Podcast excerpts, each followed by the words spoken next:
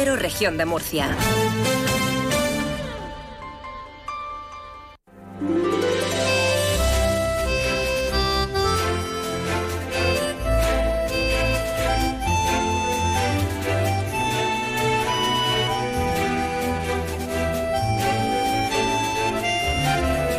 En estos momentos comienza Más de Uno Región de Murcia. Toda la información y el entretenimiento hasta las 2 menos 10. Julián Vigara.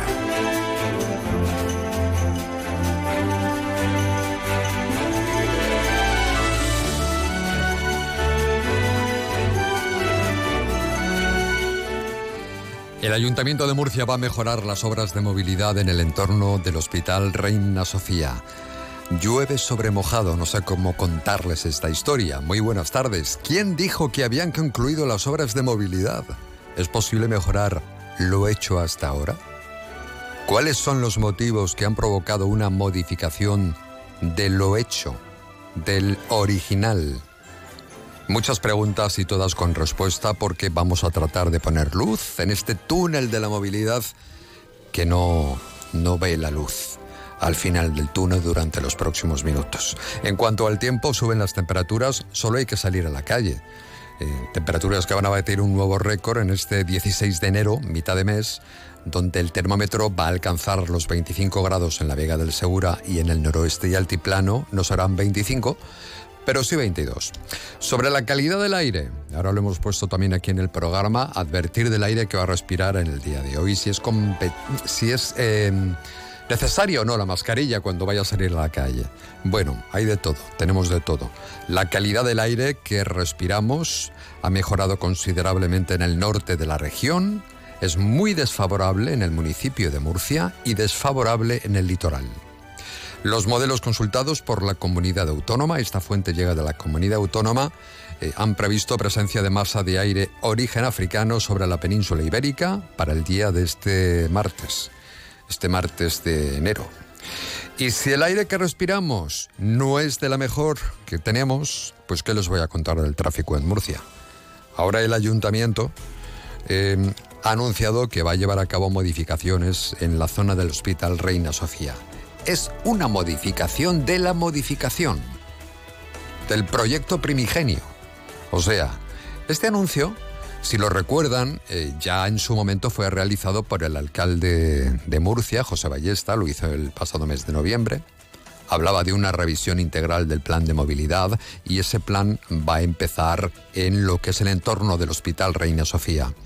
La gerencia del centro hospitalario, el concejal de movilidad que ahora va a estar con nosotros, José Francisco Muñoz, mantenían una reunión, un encuentro de trabajo y allí acordaban que la primera medida que se implantará será habilitar una zona para ambulancias en la calle Luis Fontes Pagán para mejorar la circulación en las vías aledañas. Que la primera medida será implantar una zona para las ambulancias en la calle Luis Fontes Pagán, de manera que se mejorará la circulación en las vías aledañas.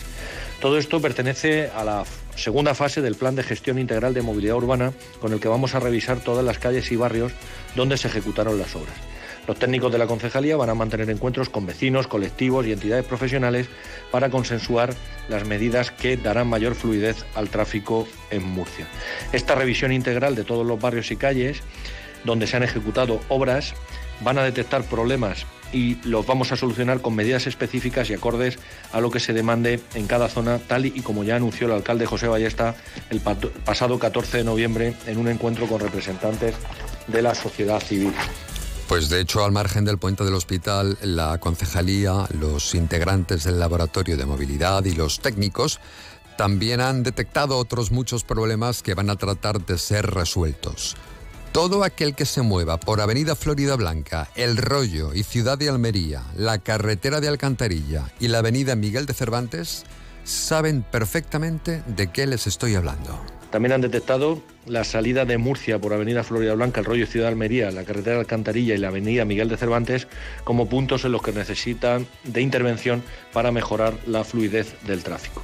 Por ello se van a seguir también manteniendo reuniones con Croen y Froed de manera que en estos encuentros con colectivos y entidades profesionales se consensuarán las medidas a adoptar para la mejora de la circulación en materias relativas a cargas y descargas y permisos de estacionamiento para vehículos profesionales. Nuestro principal objetivo es mejorar la movilidad en Murcia después de las obras. Vamos a consensuar todas las actuaciones con vecinos y colectivos y ofrecer soluciones eficaces y concretas a las necesidades precisas de cada zona. Y por supuesto también en colaboración con la Universidad de Murcia, con los técnicos de ciencias ambientales, trabajaremos en la elaboración de estudios que recojan las mediciones de las emisiones contaminantes después de la adopción de todas estas medidas de mejora del tráfico. Ya lo han escuchado muchos agentes implicados, la concejalía en este caso la concejal del Grupo Municipal Socialista o por alusiones, Carmen Fructuoso, impulsora del plan de movilidad. La verdad es que no ha tardado en pronunciarse al respecto y ha comentado que el Partido Popular no tiene un modelo serio y riguroso para Murcia. No tiene ningún sentido que en la misma rueda de prensa anuncien que van a tomar medidas para mejorar el transporte público y fomentar su uso y a continuación digan que están estudiando recuperar el carril Busbao de Granby. Hay que recordar que este tipo de carriles se encuentran a las afueras de las grandes ciudades con controles de acceso y no en el centro de las mismas. No existe ningún argumento serio para tomar dicha decisión de implantarlo, ya que no hay ni estudios ni informes favorables al respecto. A esto hay que añadir los episodios de contaminación que está sufriendo nuestro municipio y que hacen aún más necesario fomentar el uso del transporte público y que éste sea eficaz y eficiente, como por ejemplo los carriles 100% disponibles para ellos que pusimos en marcha desde el gobierno socialista. Pues vamos a ver si llegan esas soluciones eficaces de las que habla el concejal, aunque sinceramente no va a tenerlo fácil. En definitiva, las obras de movilidad culminaron, pero empiezan de nuevo con eso que han llamado fase 2 que va a consistir en una revisión integral. Estamos a martes 16 de enero de 2024 en la realización técnica Sol Rentero, año 1987.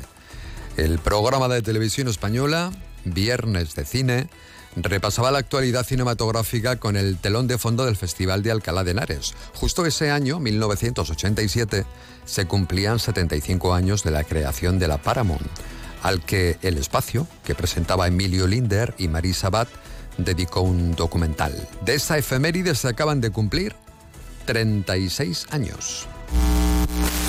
Y ahora, como final de programa, les ofrecemos un magnífico reportaje sobre el 75 aniversario de los estudios Paramount de Hollywood, una compañía que ha producido más de 3.000 títulos y ganado 140 Oscars a lo largo de su historia, y cuya trayectoria es definitiva en el desarrollo del cine. Enseguida van a ver, en el apogeo de su talento y apostura, desde Gary Cooper hasta Elizabeth Taylor, pasando por Mae West, Marlon Brando, Audrey Hepburn o Marlene Dietrich, entre decenas de superfamosos quienes, por su arte y carisma, están ya inscritos para siempre en la galería de inmortales del llamado, con toda justicia, séptimo arte. A motion picture studio is more than buildings and equipment. Remember, you're fighting for this woman's honor, which is probably more than she ever did. A studio is people, voices, and images, sound, music, tradition. I've never hurt man, beast, or child, except when I had to. This is the story.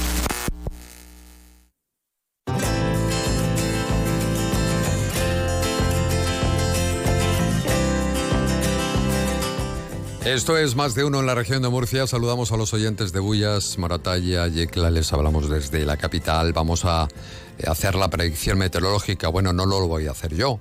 Lo va a hacer Javier Andrés, que está preparado desde AEMET y a quien damos las buenas tardes. Buenas tardes. Durante esta tarde en la región de Murcia no se descartan las precipitaciones débiles y ocasionales en el interior. El cielo estará cubierto. El viento será de intensidad floja, moderada de componente oeste, ocasionalmente fuerte al anochecer. Las temperaturas suben. Se espera hoy una máxima de 24 grados en Murcia y Molina de Segura, 23 en Lorca, 22 en Águilas, Caravaca de la Cruz, Mazarrón y Cieza, 21 en Cartagena, 20 en Yecla. Mañana tendremos viento moderado del suroeste, aumentando a moderado a fuerte con rachas ocasionalmente muy fuertes en el litoral y zonas altas. Atención mañana a las rachas de 80 km por hora en el noroeste de Murcia y al viento costero de fuerza 7 y olas de 3 a 4 metros en el valle del Guadalentín y campo de Cartagena y Mazarrón. Las temperaturas se mantienen sin cambios, localmente en descenso en el noroeste. Mañana no se descartan las precipitaciones débiles y ocasionales en el norte. Es una información de la Agencia Estatal de Meteorología. Y las temperaturas que tenemos ya 21 grados en Murcia, 17 en Yecla, 18 en Jumilla. Y el resto, Moratalla, Bullas, Caravaca, Cejín y Calasparra, ahí tienen 19 grados. Más de uno región de Murcia. Cada día de lunes a viernes de 12 y 20 a 2 menos 10.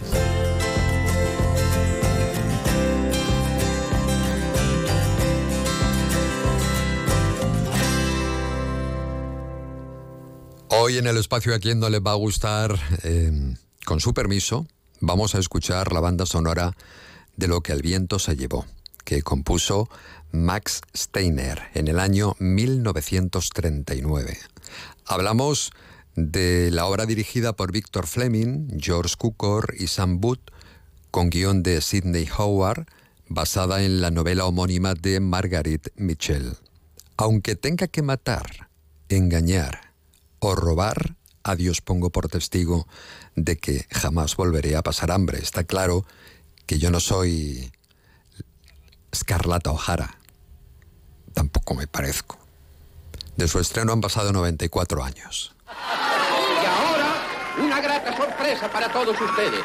Se encuentra entre nosotros el más temerario de los burladores del bloqueo, cuya flotilla, deslizándose por entre los cañones yanquis, nos ha traído los paños, seda y encajes que lucimos esta noche. Me refiero, señores, a ese relámpago de los mares, que solo puede ser nuestro amigo de Charleston. Julián Vigara. ¿A quién no le va a gustar?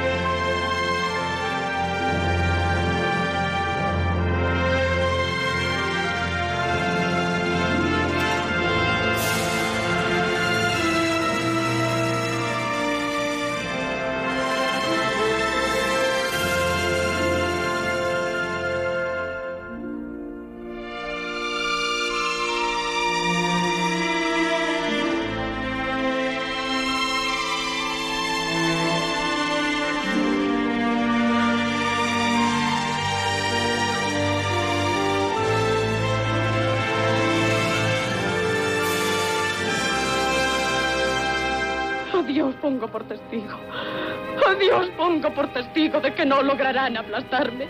Viviré por encima de todo esto y cuando haya terminado, nunca volveré a saber lo que es hambre. No, ni yo ni ninguno de los míos. Aunque tenga que estafar, que ser ladrona o asesinar.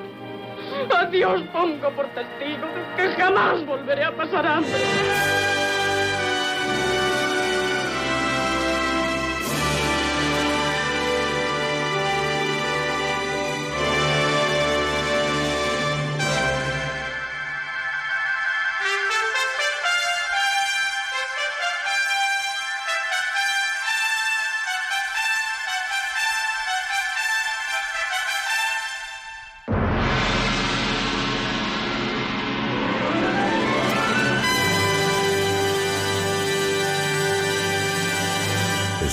Más de uno región de Murcia. Onda Cero. Escarlata dice, ¿te has olvidado de lo que es vivir sin dinero? Me he dado cuenta de que el dinero es la cosa más importante del mundo y no estoy dispuesta a que me vuelva a faltar. Qué grande, es que tiene Es tantas frases, es una detrás de otra. sí, sí. Qué Eh, película. m- frases míticas de la historia del cine. claro, Ahora, claro. Que petarda era mucho, ¿eh? Un poco. El pobre Red Barley, yo mm, lo entiendo perfectamente cuando le dice francamente, querida, no me importa o me importa un bledo.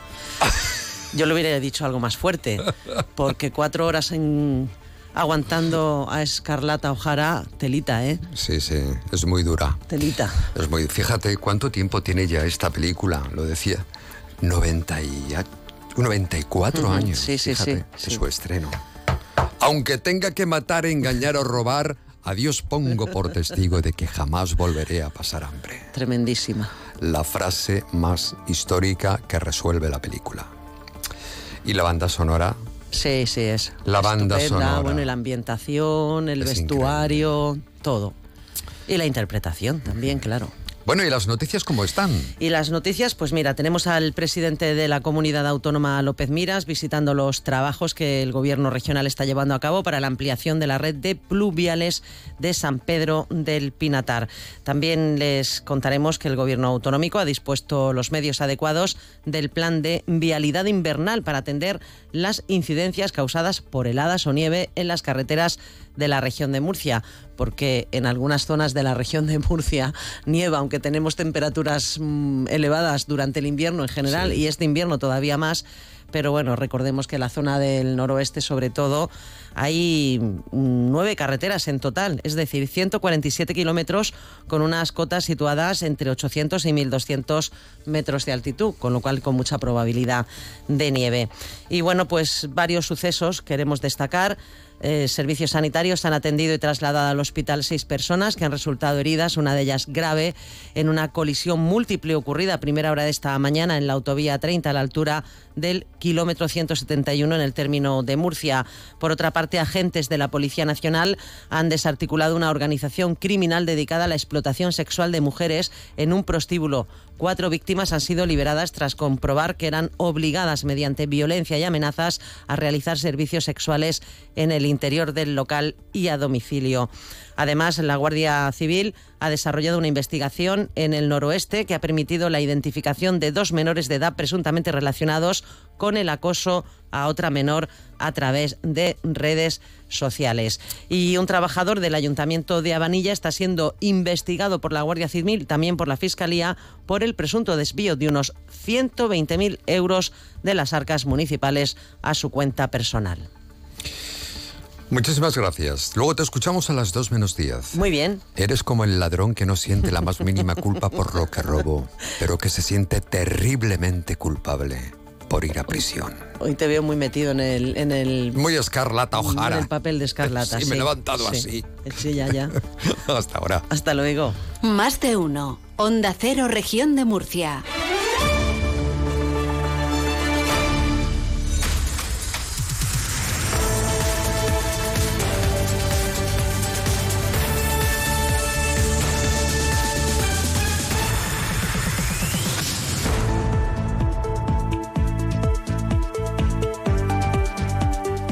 Tal y como venimos anunciando, el Ayuntamiento de Murcia va a comenzar con la segunda fase de revisión integral del plan de movilidad que fue pensado para agilizar el tráfico por parte del anterior equipo de gobierno y los resultados eh, parece ser que no son los previstos. Ahora el alcalde de Murcia, José Ballesta, trata de mejorar, de revertir con expertos los posibles defectos que ha generado ese, ese cambio de movilidad. José Francisco Muñoz, concejal de movilidad del Ayuntamiento de Murcia. Muy buenas tardes, ¿cómo está? Buenas tardes, Julián. Pues, pues muy bien, muchas gracias. ¿Y tú qué tal? Que no nos hemos saludado. Feliz año nuevo. Sí, igualmente, igualmente. Pues nada, aquí echando un ratito con los oyentes. Pues a ver si aguantan hasta el estar- fi- a ver si aguantan hasta el final del programa, ¿eh? Seguro que, sí, lo, lo- lo llevan haciendo mucho tiempo y eso es signo de, de confianza en quien les habla. Bueno, muchísimas gracias. Em, concejal, ¿cuál va a ser la primera medida que se va a implantar para tratar de mejorar la situación? Bueno, eh, realmente llevamos ejecutadas más de 200 medidas en, en, cuestiones de semaforización, de priorización de tráfico, etcétera. Y eso, pues, pues ya es un trabajo que va por delante y que ya anunciamos que haríamos con los equipos técnicos en cada una de las, en cada una de las situaciones que encontráramos derivadas de las obras. Y en relación a, en relación a lo que es el, cambio, modificación o mejora de determinados ámbitos, pues ya señalamos varios sitios que iban a ser primordiales. Uno era el propio Hospital Reina Sofía, otro la, la salida de Murcia por Avedera del Rollo, Ciudad de Almería, eh, otro la propia carretera Alcantarilla, otro Miguel de Cervantes.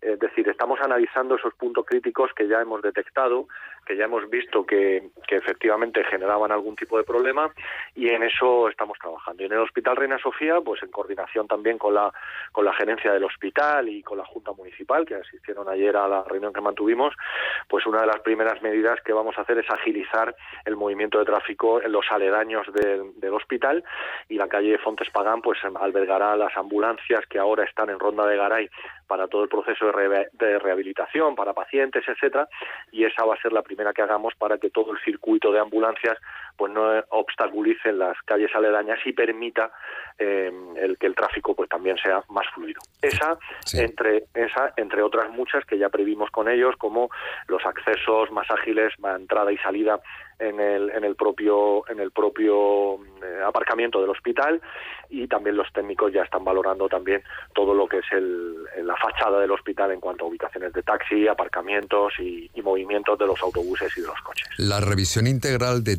eh, del plan ha concluido o continúan trabajando.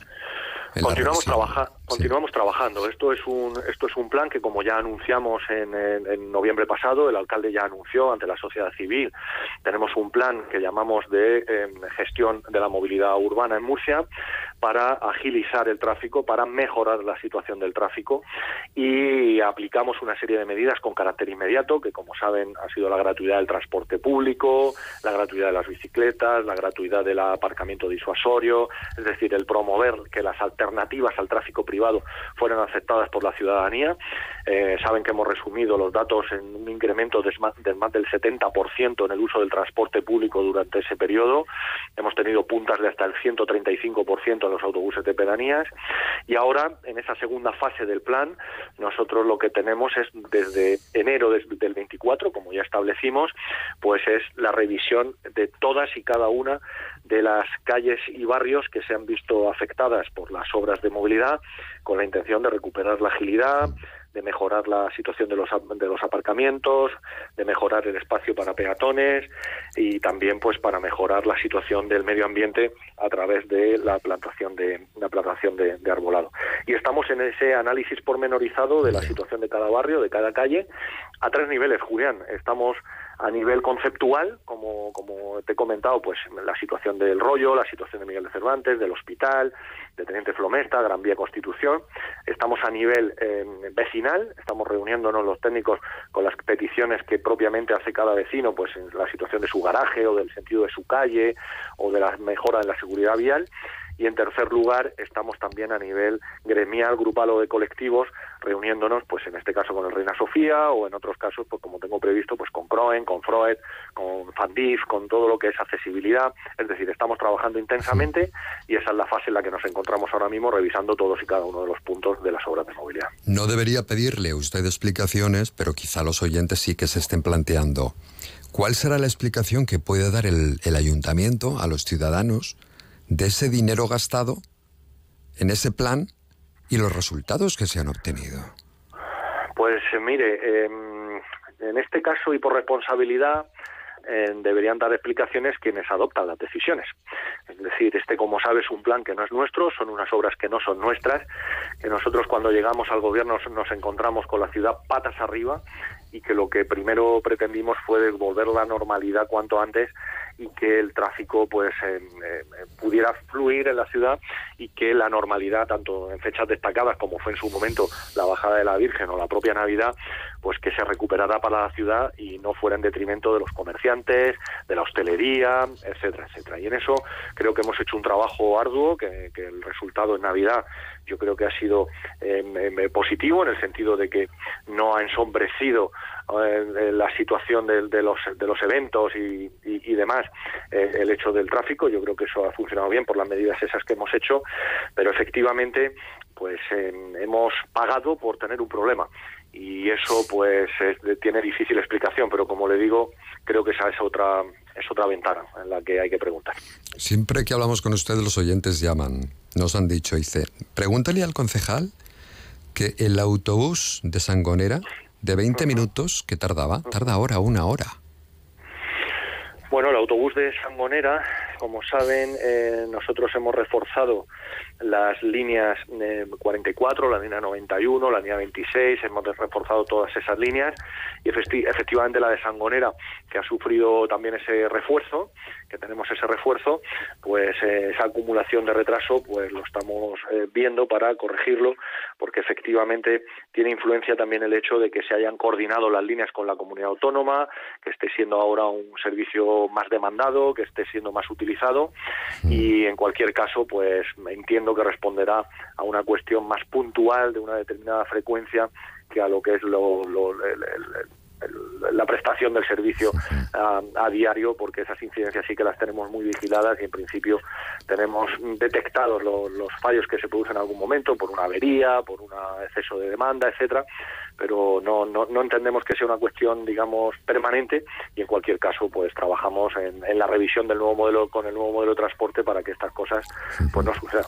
Hay otro asunto que preocupa especialmente a los repartidores que tienen que moverse, eh, repartidores de paquetería que tienen que moverse por el centro de la ciudad. Esta Navidad se negaban, lo han pasado mal, les genera muchísima ansiedad su trabajo porque es que más llegan a los sitios habilitados y está ocupado por mm, algún vehículo que no está identificado.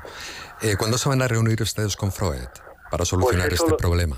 lo tenemos previsto el próximo jueves eh, ya desde el año pasado, y, a pesar de que me consta que, que, Freud hizo alguna manifestación al respecto y que por supuesto está en su perfecto derecho, porque es verdad que es una cuestión muy acuciante para todos los oficios y para todos los trabajadores, y es una cuestión que hay que resolver pero ya desde el año pasado y a propuesta de, la, propia Freud, nosotros eh, triplicamos el número de carga y descarga en determinadas zonas y según nos fueron solicitando y, y de, de cómo lo habíamos encontrado, es decir, triplicamos el número de cargas y descargas.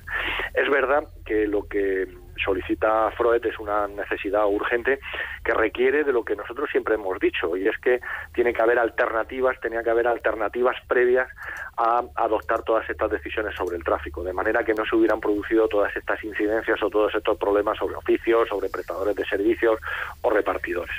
Nosotros en ese en ese ámbito lo que estamos previendo ya es la modificación o aprobación de la ordenanza que vaya a regular todo el tema de las cargas y descargas, tarjetas de residentes, y también los permisos especiales para trabajos em, que, desarrollan los trabajadores tanto de reparto como de logística de logística en general. Y ese es un ámbito en el que vamos a trabajar intensamente porque al final la ciudad está viva la ciudad es dinámica la ciudad tiene que seguir prestando servicios a los, a los ciudadanos y estamos trabajando pues desde las asociaciones de grandes supermercados y de, y de grandes establecimientos a los de tamaño medio que tienen que hacer su reparto también de los pedidos a domicilio de alimentación etcétera, etcétera, pues al suministro de, bebida, al suministro de, paquetería, de pedidos por internet, que, bueno, que efectivamente pues, pues la ciudad debe de, permitir todas esas, dinámicas de funcionamiento.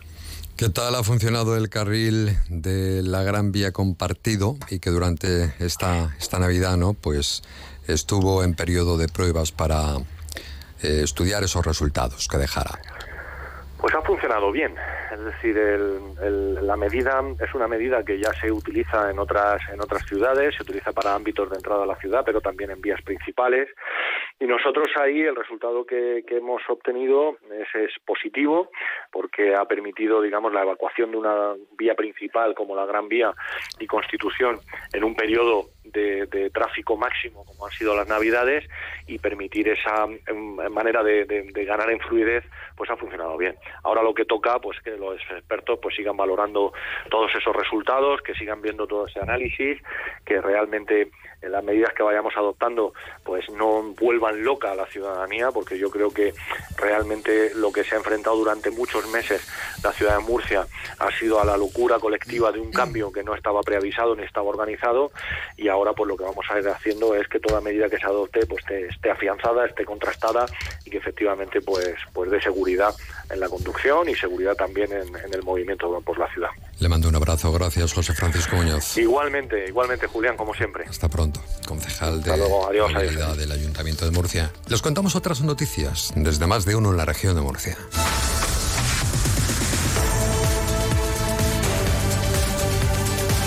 Escúchalo también por internet en ondacero.es.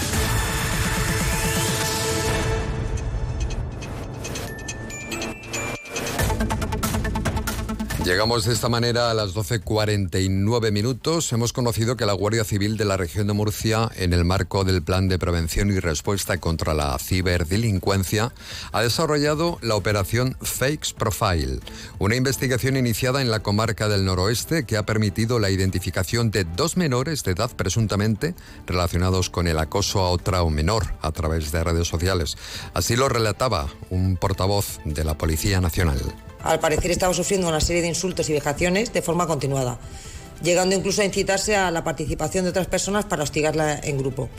De esta manera, eh, guardias civiles de los equipos arroba especializados en este tipo de delitos centraron la investigación en el círculo más cercano a la menor al ser habitual que este tipo de delitos los cometan amigos, exparejas incluso en el, caso de menores de edad, compañeros de colegio o instituto que conocen de la vida privada de la víctima y que utilizan esta información para injuriarlos públicamente. Después de meses de investigación, la operación Fake Profile ha culminado con la detención de un joven, expareja de la menor, al que la Guardia Civil atribuye la presunta autoría de, de delito contra la integridad moral en el ámbito de la violencia de género y con la investigación de otro menor de edad por su presunta implicación en los delitos esclarecidos. El senador del Partido Popular por la región de Murcia, José Ramón Díaz de Revenga, ha señalado que el PSOE se pone medallas con infraestructuras que supone que están ejecutando, pero que han sido lanzadas e impulsadas en la región de Murcia por el gobierno del Partido Popular. El Partido Socialista no hace más que tratar de ponerse medallas por las infraestructuras que se están ejecutando en la región de Murcia, cuando la mayoría de ellas fueron impulsadas por gobiernos nacionales del Partido Popular. En lugar de eso, recomendamos al Partido Socialista que mire un poco hacia el futuro de la región de Murcia y contemple todas las infraestructuras que pidió la sociedad en su conjunto a través del Pacto Social por las Infraestructuras, ese pacto que firmaron más de 41 organizaciones representativas de toda la, sociedad murciana, porque ahí están especificadas todas las necesidades de la región de Murcia para poder prosperar en su futuro. Y en clave municipal les contamos que el portavoz del Grupo Municipal Socialista en el Ayuntamiento de Murcia, Enrique Lorca, va a defender una moción en la que instará al Pleno a exigir al Gobierno regional que elabore una ley de financiación local justa. La luz, el agua y la limpieza de los colegios públicos de Murcia. Todo lo relativo a escuelas infantiles municipales. Todos los gastos de juventud. Son competencias autonómicas que anualmente abona el Ayuntamiento de Murcia en 2022, en todos estos conceptos el ayuntamiento pagó más de 48 millones de euros de estas competencias autonómicas, más del 12% del presupuesto municipal, sin recibir partida alguna por parte del gobierno de López Miras. López Miras y el Partido Popular, con el silencio cómplice de Ballesta, asfixian a los municipios de la comunidad autónoma de la región de Murcia, ya que somos la única región que no cuenta con una ley de financiación local. En el pleno de este mes elevaremos una moción para que se cree y se elabore una ley de financiación local justa que ayude a repartir los más de 300 millones que este año 2024 el gobierno de Pedro Sánchez manda a la comunidad autónoma para que reparta entre los diferentes municipios. Más de uno. Onda Cero, región de Murcia.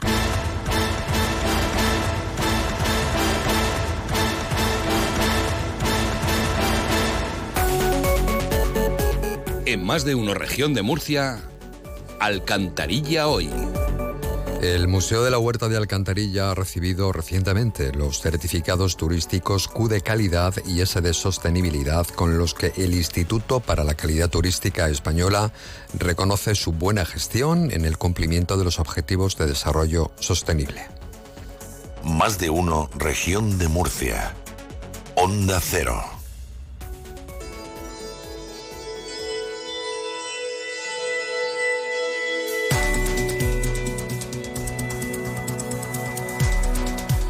Vamos a hablar de Wermur porque ha vuelto a denunciar, no es la primera vez que lo hace, el mal estado de conservación que presenta la estatua del Cristo de Monteagudo. Es una estatua emblemática del municipio. Una denuncia que, según la Asociación para la Conservación del Patrimonio de la Huerta, va de mesa en mesa, como la falsa moneda, sin intenciones de poner solución o medidas ¿no? al estado actual de conservación que incluso podría generar daños personales si se produjesen nuevos desprendimientos. No es la primera vez que ocurre. Sergio Pacheco, presidente de Ubermur, buenas tardes. Hola, buenas tardes, Julián. ¿Qué está pasando con la estatua del Cristo de Monteagudo? Bueno, pues eh, todo el mundo conoce la, la figura de- del Sagrado Corazón de Jesús, conocida como el Cristo de Monteagudo, en, en plena huerta de Murcia, esa estatua sobre el castillo medieval. Y bueno, pues esa estatua en 2018 ya saltó la alarma cuando salieron a la luz eh, imágenes a vista de dron del mal estado que presenta. En la estatua le faltan partes de los dedos, le faltan eh, otras partes de la estructura, grietas, eh, humedades y una larga lista de desperfectos pues que ponen sobre la mesa esa falta de mantenimiento, ese mal estado del Cristo de Monteagudo y lo que nos llevó en, en- en diversas ocasiones a presentar una denuncia ante el Ayuntamiento de Murcia para que aplicara el ornato y salubridad y exigiera a quien correspondiese eh, una solución definitiva, una intervención sobre este Cristo para, como has explicado muy bien, evitar cualquier tipo de desprendimiento de la, de la estatua sobre el castillo medieval, que es eh, bien de interés cultural, o sobre cualquier persona que pueda pasar por allí, por allí cerca. Hay que tener en cuenta que estamos hablando de una estatua que pesa unas 100 toneladas y las dimensiones son bastante considerables. Cuando decimos que se le ha caído un- una parte del dedo, esa parte del dedo puede ser como una mesa de escritorio. Entonces es un tema delicado, una cosa importante y el ayuntamiento pues no da soluciones y esa denuncia, como bien has dicho, lleva ya dos años dando vueltas de mesa en mesa. Bueno, em, dos años desde que ustedes denunciaron la situación. No se ha puesto ninguna medida, no se ha hecho ninguna intención ni se ha dado ningún paso en la administración. Yo no sé si las imágenes que nos has enviado, eh, Sergio, eh, que fueron tomadas con un dron, son actuales, tienen tiempo ya, porque si tienen tiempo incluso podría ser peor todavía no el Estado. Efectivamente, las fotos que hemos vuelto a hacer públicas eh, esta semana son las fotos de 2018. Y esas fotos, mm, cuando uno las ve, pues mm, salta esa, esa preocupación de decir, guau, aquí eh, esto está cayéndose a pedazos, literalmente. Eh, eso fue en 2018, estamos en 2024. Sobre el Cristo no se ha llevado a cabo ninguna rehabilitación, ninguna intervención para solucionar esa situación. Eh, ¿Cómo estará ahora? Esa es la pregunta. Si en 2018 estaba así, ¿cómo estará ahora? El ayuntamiento lo sabe por registro desde enero del 2022 y no ha hecho nada, no ha instado ese ornato y salubridad necesario para exigir a quien corresponda esas soluciones, porque tenemos la preocupación de que el día menos pensado, pues de ese Cristo que he dicho pesa 100 toneladas y mide unos 20 metros de altura, eh, pueda caer sobre el castillo, provocar algún tipo de daño en ese monumento Vic o, o alguna desgracia personal, no lo quiera eh, nadie. Pero está Y, acotado ahora mismo, no se puede subir al Cristo, se puede visitar. Por lo que sabemos, el castillo se ha restaurado parcialmente y está cerrado. Afortunadamente está cerrado, nadie puede entrar en teoría a ese sitio, pero el, casti- el Cristo está en lo alto de, de un peñasco rocoso. Ahí pueden caer cascotes, caer por las laderas o cualquier sitio. Es una situación peligrosa eh, y la administración, que es quien tiene la- los medios y las facultades, tiene que hacer algo porque ya lo tiene por registro ya hace dos años. Bueno, pues a ver qué, qué medidas se ponen ante este hecho, ¿no? Porque realmente la, la estructura presenta peligro y lo que no se puede ver porque por dentro no se puede acceder a las... O sea, eh, eso estará lleno de grietas y demás, el agua se va filtrando y se puede ir deteriorando el, la estatua. ¿Esto nunca se ha rehabilitado jamás desde que se construyó? Que nosotros sepamos, eh, no, porque esta estatua se colocó en el año 50, reemplazan- reemplazando una anterior que fue volada en el año 1936, que databa de los años 20, y desde entonces que nosotros sepamos no se ha llevado ninguna restauración integral del Cristo, eh, y desde 2018 menos aún, que es cuando están constatados los daños. Nosotros desde Westmoor le exigimos a las administraciones que actúen porque es nuestro patrimonio, es nuestra, nuestro, nuestro legado cultural y hay que arreglarlo. Gracias, Sergio Pacheco, presidente de Duermor. Vamos con el deporte.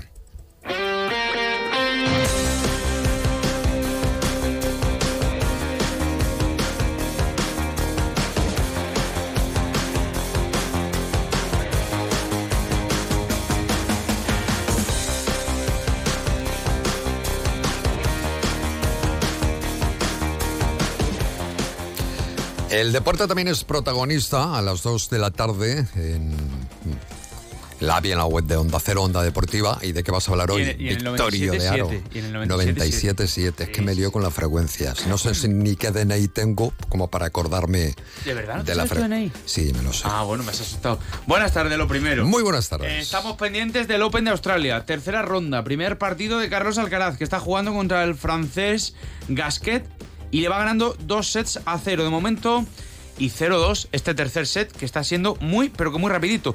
Ha sido tremendamente igualado el primer set, que se ha llevado por 7-5 en el tiebreak el del Palmar.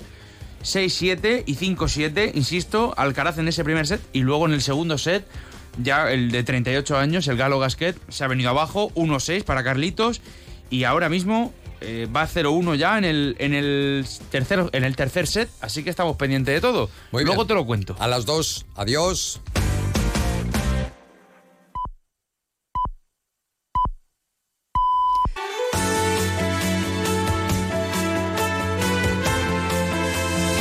Onda Cero, región de Murcia.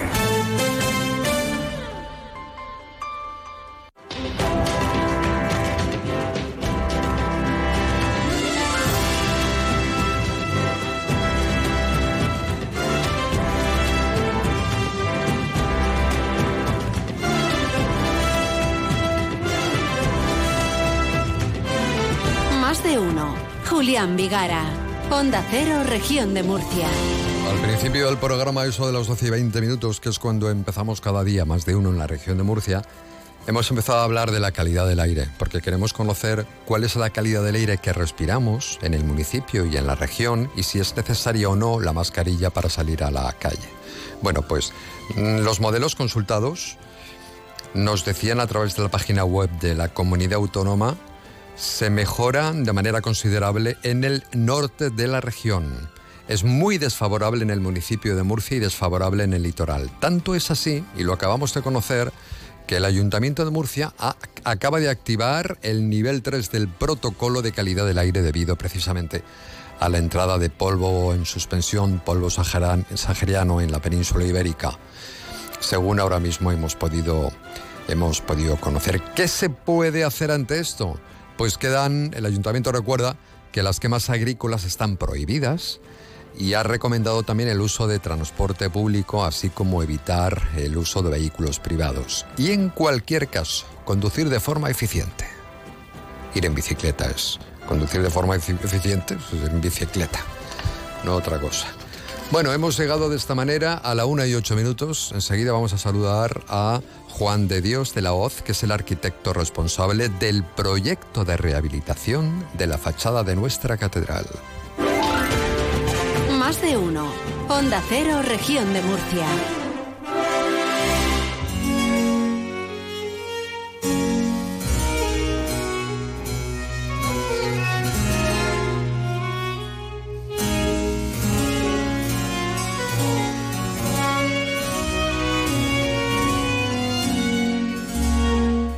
Este clave de, de quién es esta pieza Sol. No lo sabes, no sabrías decírmelo. Bueno, el, creo que es Bach. Creo que es Bach. El arquitecto Juan de Dios de la Hoz es el responsable del proyecto de la rehabilitación de la fachada de la catedral.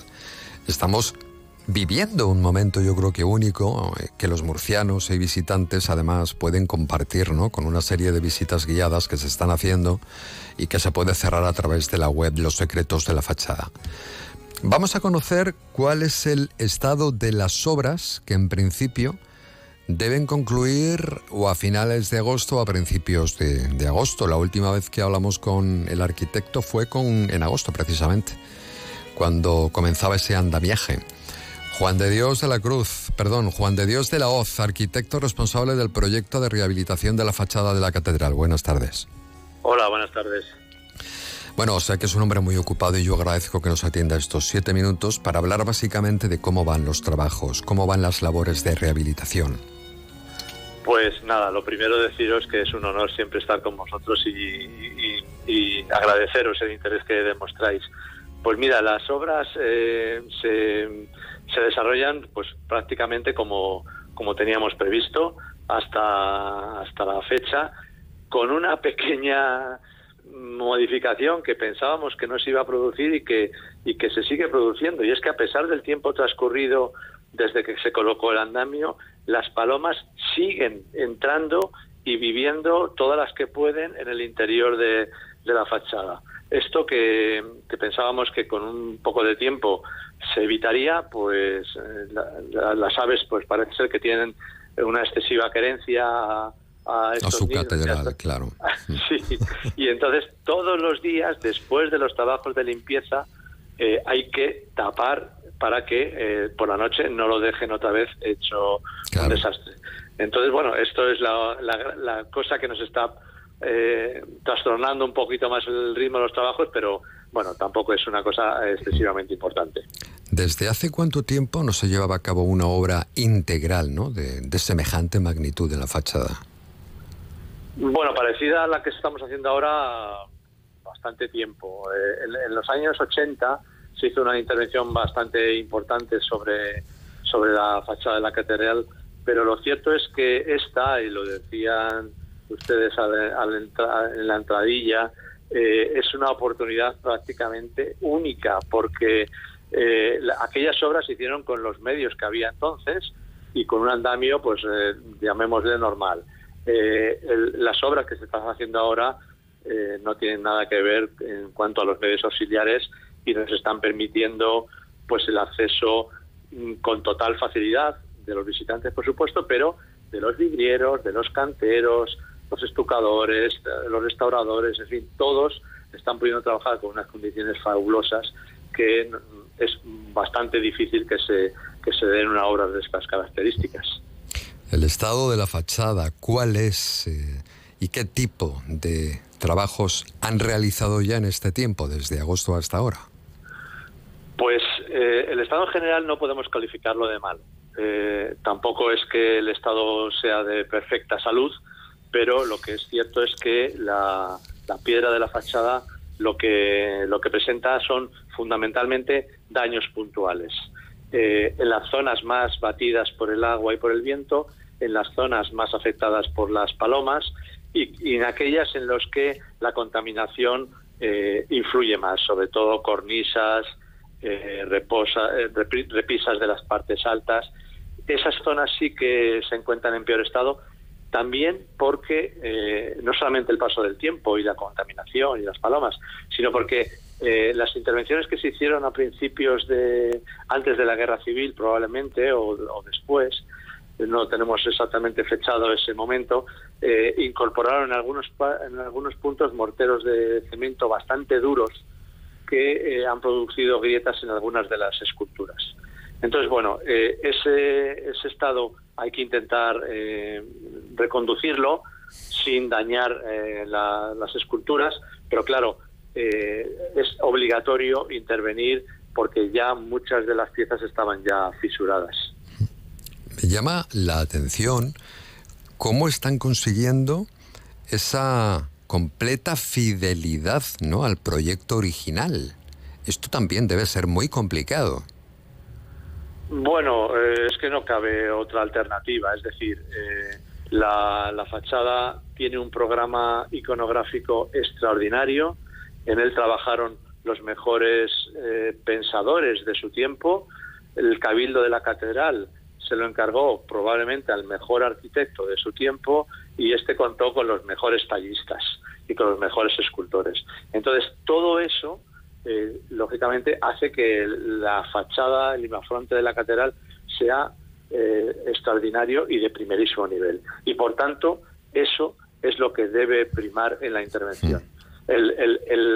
la protección de la piedra, la protección del monumento, pero también asegurar que ese discurso iconográfico se puede mantener, se puede leer y todos los visitantes, cuando los andamios estén retirados, los puedan ver en todo su esplendor. ¿De dónde llegó la piedra ¿no? para construir la, la Catedral de Murcia? ¿De, qué pues, cantera llegó esa, esa pues tal número de piedras? ¿no? Hay cuatro canteras principales, eh, una en Habanilla, una que se denomina Cuello de Tinajas, una en Los Garres y hay una cuarta que ahora mismo no me no recuerdo. En, Abarán puede ser, ahora mismo no recuerdo. Eh, bueno, pues está documentado hay una publicación de Elías Hernández Albadalejo, que es fantástica, nos ha ayudado mucho en, los trabajos previos, donde eh, a través de los archivos eh, consiguió documentar las carretas de piedra que llegaban a la catedral y de dónde venían. Eh, afortunadamente se ha ido con los geólogos y con los especialistas a visitar esas canteras y efectivamente se ven todavía los cortes de la cantera, ya no están en uso, pero se ven todavía los cortes que se utilizaron para este edificio y para otros muchos, claro. ¿Cuándo calculan más o menos, si no siguen apareciendo inconvenientes, eh, las obras de, de, rehabilitación de nuestra fachada de la catedral? Bueno, eh, a no sé si se han marcado un tiempo. No, no, mantenemos la fecha prevista, que es, es, el mes de septiembre de este año, eh, porque es, es, cierto que el andamio comenzó a colocarse en agosto, pero se terminó de colocar en el mes de septiembre, más 12 meses, pues septiembre de este año, si no surgen eh, complicaciones fuera de lo común, pues eh, creemos que llegaremos a, a, esa fecha. ¿Qué opina usted de la fachada de la Catedral de Murcia? Bueno, de su creador. yo yo no, no soy objetivo, no puedo serlo, porque es ahora mismo es, es la niña de nuestros ojos, es el proyecto más más importante que hemos tenido en nuestra vida. Probablemente nunca volvamos a tener un proyecto de esta categoría, de esta calidad y de esta importancia. Eh, bueno, pues eh, probablemente es el edificio más emblemático de la región y ya le digo, no puedo ser, no puedo ser objetivo. Yo digo que es la mejor fachada barroca que hay en el mundo. Entonces, eh, claro, me puede un poco la pasión y no y seguramente exagero, pero bueno, no lo puedo evitar. Para mí no hay otra como esta. Un abrazo muy fuerte, Juan de Dios Celoz, arquitecto responsable del proyecto de rehabilitación de la fachada de la catedral. Y seguro que habrá más proyectos eh, tan interesantes como este a lo largo de su carrera, porque por eso le han elegido usted, por ser el mejor. Un abrazo. Bueno, muchísimas gracias. Un abrazo. Adiós.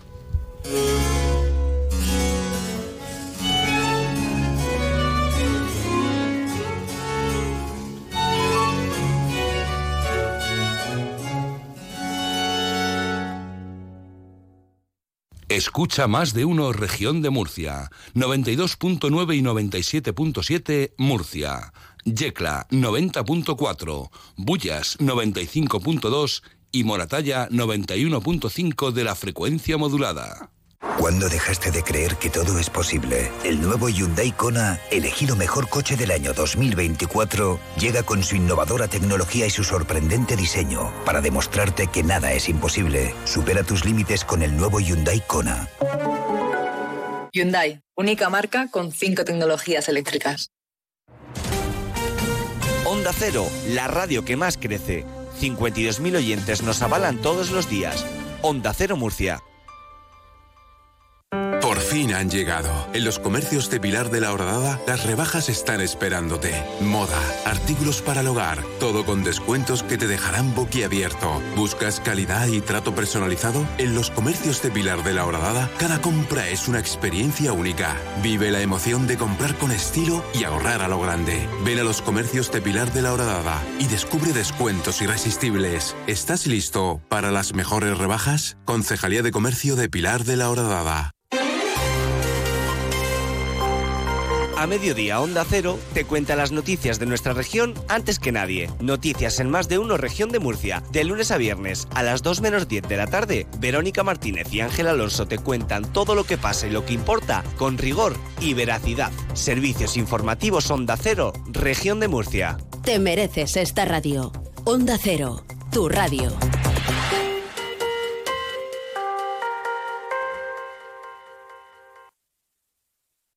Si quieres ponerte en contacto con el programa, envíanos un mail a producciónmurcia.ondacero.es.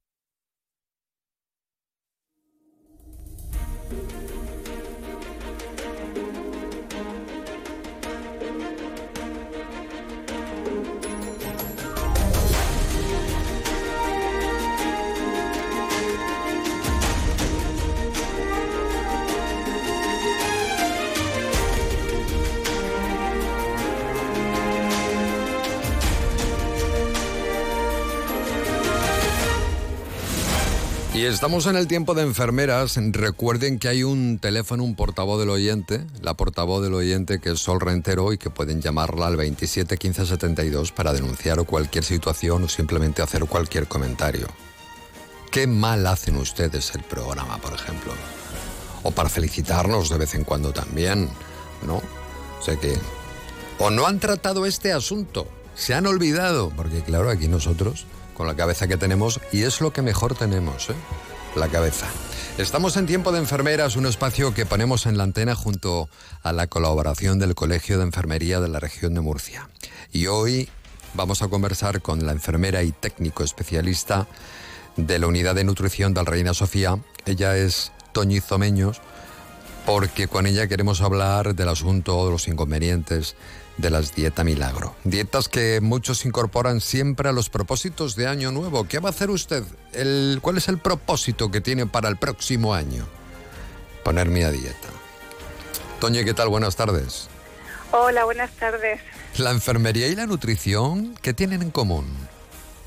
Bueno, pues eh, totalmente están vinculadas porque es la base del cuidado, que es el alimento y, el estar pues bien nutrido y, mantener unos hábitos de vida saludables, con lo cual la enfermera ahí tiene un papel fundamental y en este caso, como es el mío, que estoy en la unidad de nutrición, pues ideal para, para observar en el, en el paciente, en la persona, pues cualquier indicio que tenga que ser eh, derivado a un nutricionista o dietista, a un psicólogo o incluso a una persona que le ayude para poder llevar a cabo un ejercicio físico adecuado, siempre en manos de profesionales. ¿Cuál es eh, tu trabajo no en precisamente en la unidad de nutrición del, del Reina Sofía? ¿Qué te toca hacer? Bueno, pues eh, en principio son muchas las tareas, las actividades que hacemos aquí. Eh, porque es la práctica asistencial mm, pura y dura, eh, desde ir revisando la alimentación básica eh, en, lo que es el paciente cuando tiene una obesidad, hasta incluso cuando no hay alimentación oral, la alimentación que se llamaría alimentación enteral, que es toda la nutrición que tiene que ver con las sondas. y bueno, y eso pues tanto a personas de distintas edades, cuando no se puede alimentar por la vía oral, pasamos a una nutrición por una sonda, por un dispositivo. Por eso es la base de la vida, ¿no? La alimentación. Yo digo, me gusta decir siempre que el primer alimento que consumimos es el oxígeno, es la respiración, es el, día a día. Y a partir de ahí ya vienen esas necesidades básicas y luego, por supuesto, los caprichos que nos queremos dar y esos pequeños placeres de la vida. Que también están bien de vez en cuando, ¿no? Por supuesto. no debe ser una dieta estricta. Por supuesto. De hecho, mire, yo eh, me alejaría incluso de la palabra dieta. La palabra dieta, las palabras tienen muchísimo poder en el pensamiento del ser humano. Entonces la palabra dieta es una palabra que está vinculada al sacrificio, pero no porque se defina así desde el origen, eh, desde el latín, sino porque eh, es lo que ha creado la sociedad. Entonces ese sacrificio, ese deber, ya es un peso que nos ponemos encima, con lo cual me alejaría quizá de esa palabra y más que dieta yo hablaría de una de un cambio, de, una filosofía de vida. Porque una dieta se inicia en una fecha y se supone que la vas a terminar. Y a lo que nosotros nos remitimos en esta unidad de nutrición es que es de por vida, es el cambio de por vida. Y si ya le añadimos la palabra milagro, pues un milagro es algo que aparece de repente, ¿no? De una manera fácil, sin esperarlo y que es algo beneficioso supuestamente, pero durante un tiempo. No, no es algo que se alargue en el tiempo, hay que tener voluntad y esfuerzo, que eso es fundamental. Y el esfuerzo nunca visto como algo negativo, sino como un interés y un día a día. Internet, desde mi punto de vista, creo que se ha convertido en, en un peligro, sobre todo en el Santo Santorum para algunas personas, que lo utilizan de referencia en cuanto a información, buscar información para seguir una dieta determinada, ¿no? Em, ¿Cuál sería tu principal mensaje, sobre todo para estas personas que buscan esas dietas extrañas, raras? Sobre todo quieren, o sea, quieren comer, evidentemente, pero perder peso en muy poco tiempo.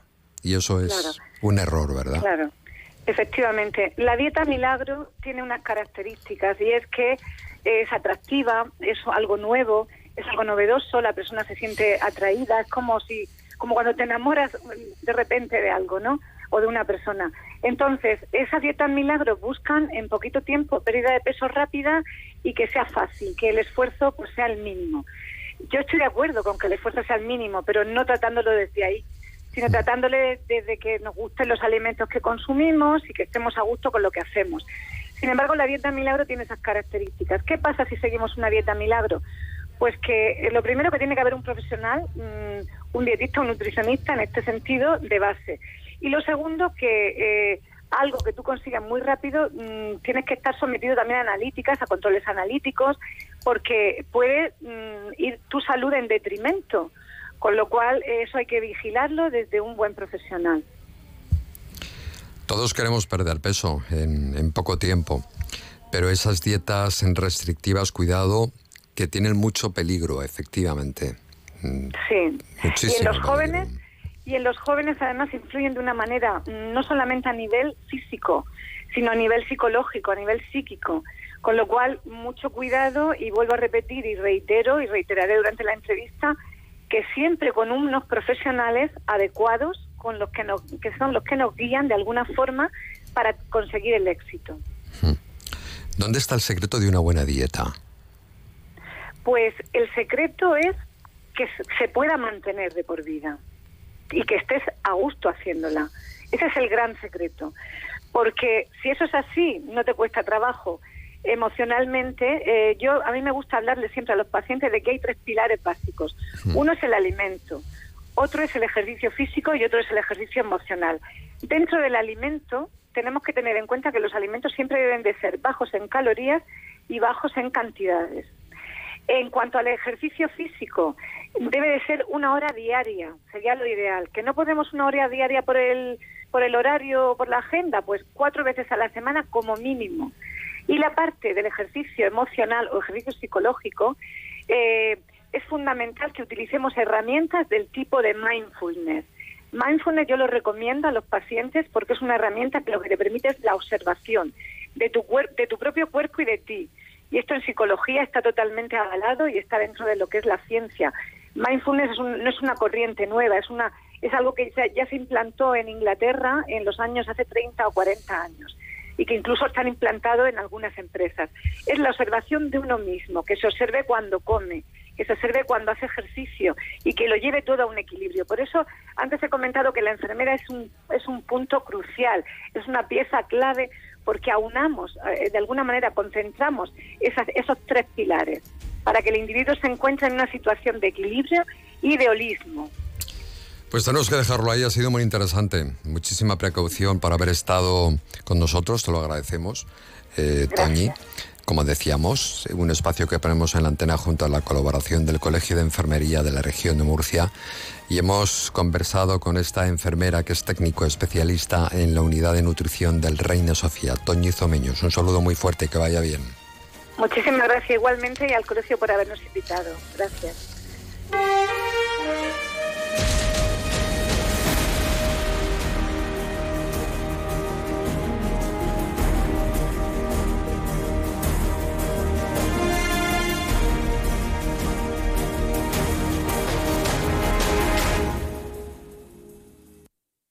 Más de uno, región de Murcia. Onda Cero. Caravaning Alicante, 31 años contigo. Del 9 al 11 y del 16 al 18 de febrero. Gran exposición de caravanas, autocaravanas, campers, módulos residenciales y artículos de camping. Zona Food Trucks. Recuerda, dos fines de semana, del 9 al 11 y del 16 al 18 de febrero. La mayor feria del Levante es Caravaning Alicante. Firalacant, en IFA. HLA La Vega. El hospital privado más moderno y con mayor capacidad de la región de Murcia. Premiado como el mejor hospital privado de España Top 20. A su gestión hospitalaria global en la categoría de especialidades de referencia. Y los mejores profesionales para el tratamiento de todo tipo de enfermedades y patologías. Hospital HLA La Vega. Sumamos salud. Grandes rebajas en Colchonería La Casa de Laura, donde encontrarás las mejores marcas del descanso y te aconsejarán la mejor opción, porque dormir y descansar no es lo mismo. Con descuentos de hasta el 60%. Está en Murcia, en Pintor Almela Costa número 4. Colchonería La Casa de Laura. No dejes escapar tus sueños. Onda Cero Murcia cierra 2023 por todo lo alto, con más de 52.000 oyentes diarios en la ciudad de Murcia, gracias a la programación más variada, los informativos, deportes y magazines más rigurosos y entretenidos. Onda Cero Murcia consigue el crecimiento más espectacular del año con respecto a la competencia, con un 23% en el último EGM del año, lo que hace que sea la radio más escuchada en la ciudad de Murcia. Gracias por creer en la fuerza de la radio. Gracias por creer en Onda Cero Murcia.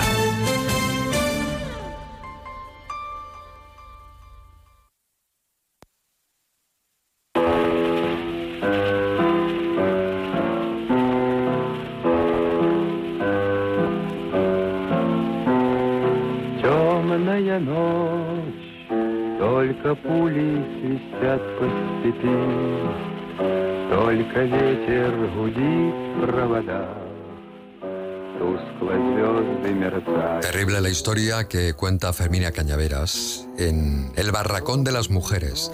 Un relato muy duro que saca a la luz la historia de las mujeres españolas que fueron obligadas a prostituirse en los campos de concentración. Fermina Cañaveras ha escrito esta novela, la ha publicado en Espasa y con ella hablamos durante unos minutos. ¿Qué tal Fermina? Muy buenas tardes. Muy buenas tardes y muchas gracias por darme esta oportunidad. ¿Cómo nace en ti el hecho de escribir sobre aquellas mujeres que fueron obligadas a prostituirse en campos de concentración? ¿Cómo nace en tu cabeza esta idea? Pues nace eh, por la necesidad de querer saber. Esta historia llega casi por casualidad, un regalo, y me la, bueno, me empiezan a hablar de ella un grupo de mujeres que conocieron a una española que estuvo en un campo de concentración a 90 kilómetros de Berlín, que fue Ravensbrück. Y cuando, bueno, cuando me presentan eh, la historia de esta mujer, pues como investigadora que no se puede estar quieta y que necesita conocer la verdad, pues se genera una necesidad. Eh, y estoy cuatro años tirando de la historia no solo de Isadora, sino de muchas mujeres, no solo españolas, eh, de muchas nacionalidades que pasaron por, por este campo que, que, bueno, ellas lo consideraban el, el infierno. ¿Qué pasó en el campo de Ravensbrück al final de, de la guerra? Y que Pues, perfectamente eh, relatas en esta historia, ¿no? Fue un campo que, que pasó de puntillas por la historia y que, y que se olvidó directamente. Eh, las consecuencias de que este campo se olvidara son las consecuencias de que las vidas, no vidas de estas mujeres, pasasen al olvido. Este campo eh, se libera, bueno, pues el 30 de abril de 1945, fue de los últimos y fue liberado por el ejército soviético. Y, y bueno, pasó al olvido porque se decidió que pasase como un símbolo comunista y no como lo que fue realmente, que fue el segundo campo más grande de Europa, un campo donde se gestionó solo y exclusivamente para mujeres y fue el campo de la denigración, del olvido y donde se ejerció violencia sistemática de género. Llegaste a conocer, ¿verdad?, a la protagonista de, de la novela. Gracias a ella, además, eh, decides escribir este, este relato. ¿Qué cosas te llegó a contar? A ver, yo cuando llego a esta historia sí que conozco a una de las personas que me hablan de Isadora, pero yo cuando llego a esta historia Isadora ya, ya ha fallecido. Entonces sí que la encuentro, sí que tengo constancia de que está en este campo de concentración, sí que tengo constancia de que sale de Madrid cuando acaba la Guerra Civil Española exiliada con un nombre diferente como la mayoría, y sí que tengo la necesidad eh, porque su historia, eh, la que pasa aquí en, en Madrid, en España, la tengo muy centrada, pero sí que me empiezan a bailar pues lo que suele, bueno, lo que pasa en la época de, de la resistencia en Francia y lo que pasa en el campo. Entonces yo tengo la suerte de eh, empezar a, a tener entrevistas con Neus Catalá, que era la única que me quedaba viva cuando empieza esta vorágine de investigación. Y sí que tengo la suerte de empezar a, conseguir y a hacer entrevistas a mujeres de otras nacionalidades que sí que habían pasado por el mismo suplicio que pasó la protagonista de esta historia. Entonces lo que yo decido es que con todos estos relatos, con todas estas entrevistas, pues hacer un homenaje, eh, Isadora fuera pues eso, eh, como la representante de todas y hacer un homenaje de todo lo que pasaron estas mujeres en los barracones. De esas mujeres que perdieron la guerra, efectivamente. Sí, ellas siempre me hablaban, por ejemplo, Neu siempre me decía que eran las olvidadas de los olvidados y me hablaban de que ellas habían perdido tres guerras. La de, sobre todo Neus, era fundamentalmente la que me lo decía. La de aquí, la de Europa, porque eh, personas como Isadora sí que tuvieron la suerte de poder volver, porque ya salieron cuando la guerra estaba terminada y tenían una documentación falsa y la volvieron a utilizar. Pero hay muchas que se quedaron pues en París o en Toulouse y no pudieron volver. Y ellas decían que la más importante y la más dolorosa era la del olvido. Pues entendían que ganar su cuarta guerra era ganar el reconocimiento y que todo el mundo supiera lo que pasó en el infierno. También me resultaba muy curioso que con las que conseguía hablar ninguna, independientemente de la nacionalidad que tenían, se atrevían a llamar a este campo por su nombre. Siempre se dirigían a él como el infierno. ¿Cómo era ese barracón eh, que describes perfectamente ¿no? de, en, la novela? Em, ¿Y qué tatuaje llevaba cada una de, esas mujeres en su pecho? Pues eh, eh, una vez que tú llegabas al campo, voy a empezar por el tema de los tatuajes, una vez que tú llegabas al campo y eran las propias guardianas, las mujeres, las que decidían eh, lo que, bueno, que tú ibas a pasar a, ser una esclava sexual, eh, lo primero que hacían era, pues, tatuarles, pasar las, revisiones y tatuarles en el pecho eh, su número de matrícula, que normalmente se tatuaba en los brazos. Les tatuaban un triángulo invertido negro, que era para las prostitutas, las lesbianas y las asociales, y las palabras Feldhue en alemán, que significa puta de campo de concentración. Ellos tenían claro que tenían que estar marcadas, que iban a formar parte de la maquinaria nazi y que no se podían olvidar de eso en la vida. Después, cuando pasaban, bueno, pasaban a, los siguientes pasos después de hacer eso, tenían que pasar por una iniciación y una vez que consideraban que estas mujeres podían seguir eh, no viviendo allí, pues era como tú bien dices, llegaban al burdel. El burdel eran habitaciones. Me llamaba mucho la atención cuando me lo describían, que tenían grandes puertas, unas ventanas bastante amplias, donde los soldados fuera se esperaban a que les tocase su turno, porque accedían por un sistema de tickets. Eh, sobre todo los capos y los que colaboraban en el campo. En 1941 este campo empiezan a llegar hombres y funcionaban por eso, por un sistema de tickets y eh, por la ventana ellos hacían cola y esperaban y algunos se masturbaban mientras que veían pues cómo violaban a, a estas mujeres. No sé cómo has podido afrontar, es que, claro, estoy escuchando lo que nos estás contando, no sé cómo has podido afrontar, documentarte, escribir. Mmm, ¿Cuál ha sido un poco tu experiencia, no? Porque, claro, esto pues, imagino que para ti no ha sido, fácil. No, no ha sido fácil y ha sido muy dolorosa. Yo siempre digo que cuando empiezo con esto era una persona y cuando termino no era la misma que cuando empecé. Además, siempre digo que este campo es el gran desconocido y aún así que yo termine de escribir, sigo tirando del hilo y sigo encontrando cosas más horribles y más espantosas. También de muchas cosas que me contaron decidí pues no caer en el morbo, respetarlas al 100% y, y tratarlas con mucho mimo y, cuidado y decidir que bueno, que ya que había pasado yo por ese trance y, y haberlo llorado mucho y haberlas hecho mías, pues creo que no tenía, el, lector tampoco tenía esa necesidad. Tengo aquí a la sí, tengo aquí, es que... voy muy mal de tiempo, pero me parece un tema tan interesante. Estamos hablando con Fermina Cañaveras, que es autora de El Barracón de las Mujeres, y nuestra colaboradora Lola de la Cruz, que es escritora, que está aquí en el estudio, quería preguntar mm, también a Fermina. Hola, Fermina, buenas tardes. Encantada, encantada de conocerte. Igualmente. Mm, veo por, por tus manifestaciones que esto es la degradación más absoluta. Entonces, tengo una duda. ¿Este campo de concentración era solo para mujeres? Sí, se gestiona con la idea de ser solo para mujeres. Yo siempre lo digo. Eh, nadie se acuerda de este campo, pero es el segundo más grande de Europa y está pensado solo para mujeres cuando se abre en 1939. De hecho, las primeras que llegan eran prostitutas que recogen de la calle de Berlín.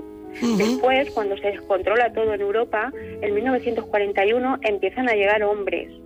Pero se pensó para, eh, bueno, para eh, reconcentrar al máximo número de mujeres y para que algunas de ellas, las que las guardianas decidían que deberían ser esclavas sexuales, poder empezar a moverlas a otros campos y otros campos tuvieran prostíbulos. Es la trata de, bueno, la trata de mujeres pura y dura.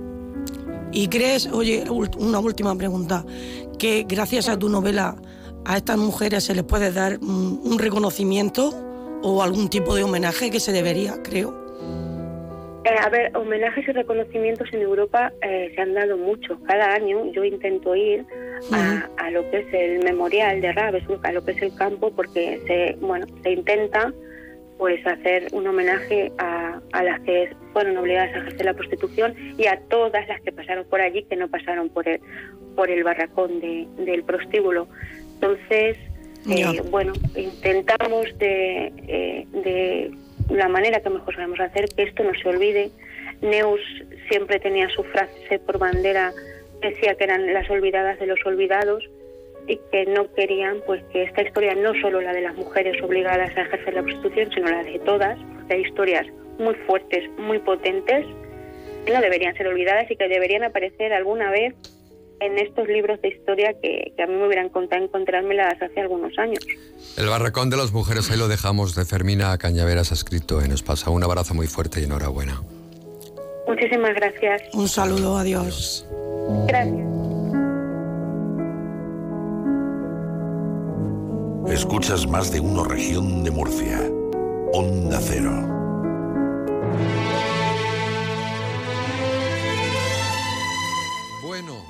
La Cruz. Después de la Navidad llega la calma.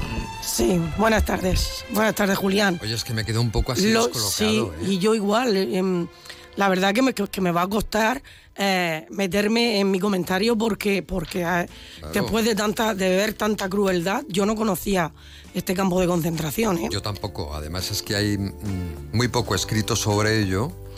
Y han desaparecido muchos documentos. Va a ser, va a ser difícil leer este libro, ¿eh? Claro, por el infierno que aquello. Si estoy planteando, no lo he leído, lo tengo, pero me lo estoy planteando porque no sé si voy a ser capaz de soportar. Sí, va a ser muy cruel. El, muy cruel. El, dolor que vivieron esas mujeres. O sea Bueno, tenemos comentarios. Bueno, vamos a, correr un tupido velo. Haremos un y, y a ver si nos sacamos entre los dos una sonrisa y también a los oyentes. Porque esto que hemos oído es muy duro, la verdad. Muy duro. Muy duro. Damos un giro. Damos un giro. Un giro. y el giro de hoy tiene que ver con algo más divertido y cosas que hace. Mm, la gente hace cosas muy extrañas. Muy extrañas. Muy extrañas. Porque, por ejemplo, usted nunca ha comprado en a ver. Unas zapatillas de segunda mano. pues no. Pero de estas que huelen bien. Pues no. ¿No? No, la he comprado ni la voy a tiene Su morbo y tiene su cosa. Sí, sí, hay gente muy aficionada y de hecho, según qué país, eh, la gente normaliza el comprar cosas de segunda mano. Ahora, querer comprar cosas de segunda mano un poquitito enroñadas, eso ya me parece que, Hay que probarlo es más complicado, que es más bueno, complicado. te escuchamos. Lola, ¿cómo has titulado tu comentario? Pues mi comentario de hoy lo he titulado Hay gustos que merecen palos. Es una obviedad que uno de los grandes placeres de la sociedad actual es comprar de forma compulsiva, adquiriendo en muchos casos artículos absurdos e innecesarios. Esto me da pie para contar la experiencia vivida por una amiga que según terminología cinematográfica está basada en hechos reales. Como la historia es algo picantona y no es cuestión de señalar a nadie, no diré el nombre de su protagonista. Solo la describiré como una persona buena y servicial, a menudo dispuesta a hacer el bien a los demás, siempre que el favor que se le pida esté dentro de la honradez y las buenas costumbres. Sin embargo, y llevándole la contraria a la racionalidad, hay caritativas acciones que no responden al efecto deseado. En concreto, ha sido esta pasada Navidad cuando esta vía señora, en su afán de no desairar a nadie, ha sufrido en carne propia algunos daños colaterales intrínsecamente ligados a su desmedida solidaridad. La historia fue que como buena obra de un día del mes de diciembre, la aludida tuvo a bien recoger en su casa un paquete postal, dado que su destinatario, un cuñado septuagenario, soltero y gruñón, Un cuñado de ella. de ella, no respondía a la llamada del cartero. El caso es que después de varios días sin que este célibe apareciera, la caja en cuestión tomó vida propia y aquello comenzó a segregar densos efluvios de pútridos aromas. Básicamente, el tufo que destilaba aquel objeto no identificado Qué peste, qué peste.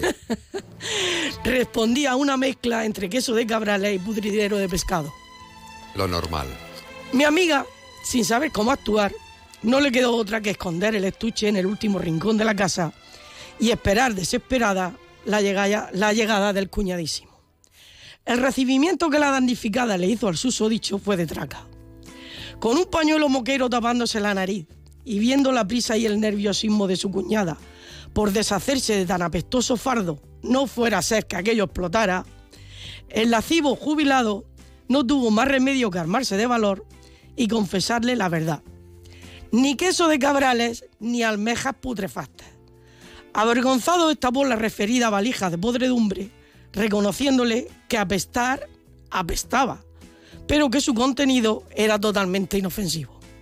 Y voilà, debidamente protegidos entre pliegos de papel cebolla, lo que apareció ante los incrédulos ojos de mi confidente fueron un par de enroñados calcetines blancos con más mierda que el palo de un gallinero y unas mugrientas braguitas de señora cuyo triángulo de salva sea la parte daba cuenta de un profuso restriego de pasión. Concluyo. Sin dejar de manifestar la repulsión que me producen determinadas inclinaciones, me abstengo de calificar a toda una tropa de anónimos fetichistas que sienten verdadera atracción por estas marranadas. Lo dicho, hay gustos que merecen palos. Por eso estoy en Rita. Eres un enfermo, eres un enfermo, eres un enfermo de cibersexo. Me ponen los cuernos, me ponen los cuernos. ¿Dónde vamos a llegar, Lola? No, no. Esto es, esto es increíble. Ay, nos tenemos que marchar porque Claro, ya veo que hoy la hora se ha ajustado mucho. te mando un beso muy fuerte. Igualmente. Y dentro de dos semanas contigo otra vez. Si Dios quiere, y un beso para los oyentes.